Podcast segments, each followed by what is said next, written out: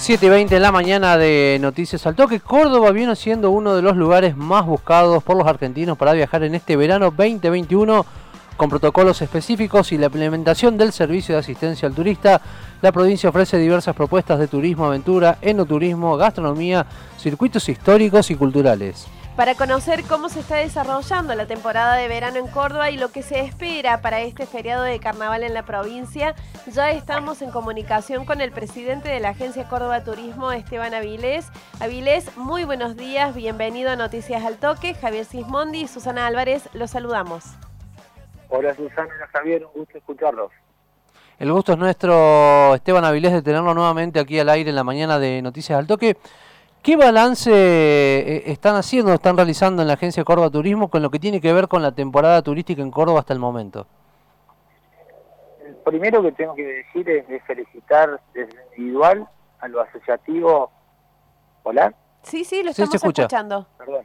Sí. Eh, a todos los cordobeses porque eh, hemos tenido un proceso muy complicado, fueron nueve meses de mucho trabajo, de construir herramientas de gestión en, lo que tiene que ver con innovar, con modernizarse, con dar un marco sanitario que esté al nivel realmente de las necesidades de los productos, de los servicios y compatibilizar también las políticas de lineamiento en el trabajo conjunto en los estamentos tanto nacionales, trabajando en las regiones, con el municipalismo y siempre la agencia como es costumbre y como es su conformación, la decisión legitimada con el sector privado.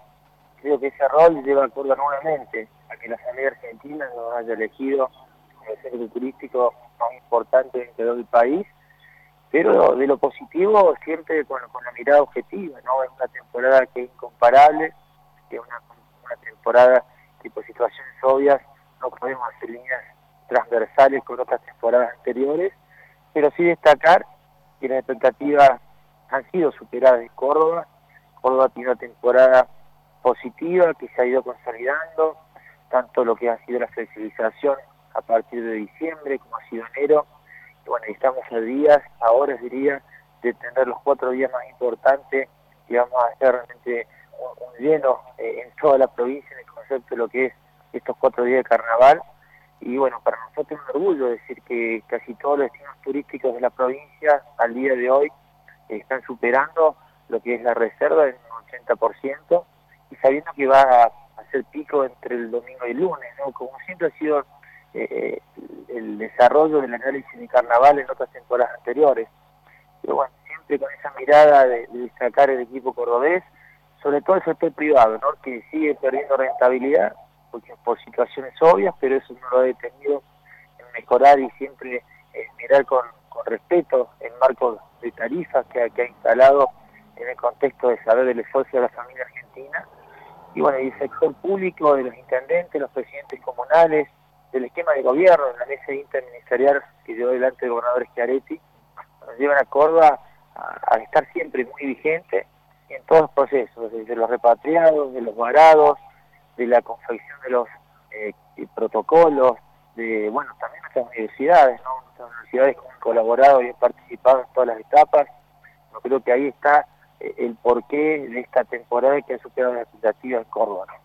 Avilés, eh, este dato del 80% es para este fin de semana largo, eso es lo que ya se sabe que va a haber de ocupación.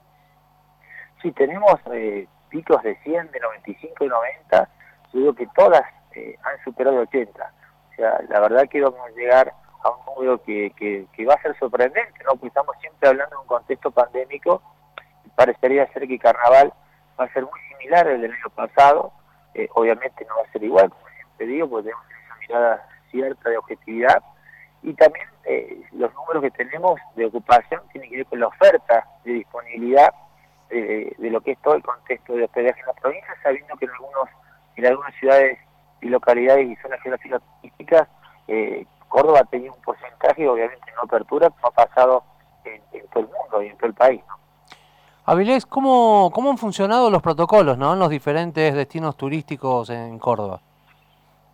Sí, creo que ha sido un proceso, ¿no? En eso destacar siempre la madurez del acompañamiento del sector privado. Córdoba ha sido de las provincias que el sector privado mayor se ha involucrado eh, en los la etapa previa, la conformación, pero sobre todo también la capacitación a través de los cursos virtuales y gratuitos de la Agencia Córdoba.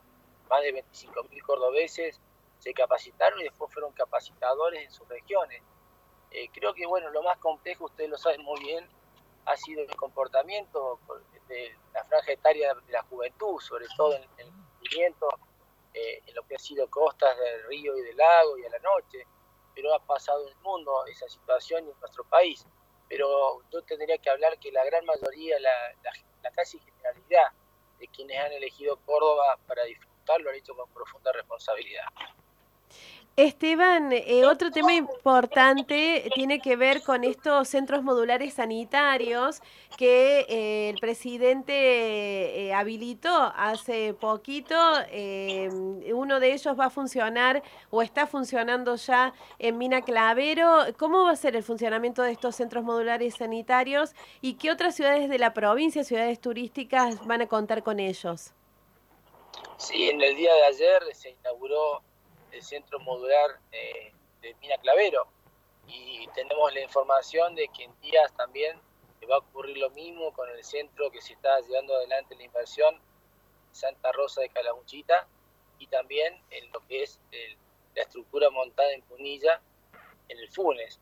Eh, estos centros vienen a complementar esta, esta demanda sanitaria eh, sumando al esfuerzo profundo que ha hecho la provincia de Córdoba la provincia de Córdoba ha casi multiplicado más la oferta sanitaria en estructuras eh, en toda la provincia, lo cual obviamente nos pone en un lugar que en ningún momento del proceso pandémico eh, hemos tenido situaciones de no contención. En eso realmente hay que destacar el esfuerzo previo, el esfuerzo en la prevención, lo que hace al trabajo permanente, y bueno, destacar el COE y la política sanitaria de la provincia. Avilés, desde el pasado 6 de enero quedó inaugurado el parque temático Brochero Santo en Villa Cura Brochero. ¿Qué impacto puede tener en la región ¿no? la creación de este nuevo parque temático? Ya, Javier, la verdad que totalmente positivo. ¿no? Eh, hoy, en base a protocolos vigentes en el parque, eh, tiene una ocupación total permanente. Se trabaja en forma previa, con turnos, eh, y bueno, hay un, número límite de de 250 personas eh, y de 350, depende de los horarios y los días, y permanentemente completo. Eso habla de que a través de Rita Gaucho, que siempre, ¿no? Él pregonó la salud, obviamente, el marco religioso, pero también el trabajo, fue uno de sus grandes desafíos. Entonces hoy tener esta, esta inversión que ha llevado adelante el gobernador Schiaretti, es la única y la más importante del país, que tiene que ver con el turismo religioso, ha llevado a Córdoba eh, con un nuevo producto y que obviamente se va a profundizar y potenciar eh, durante todo el año.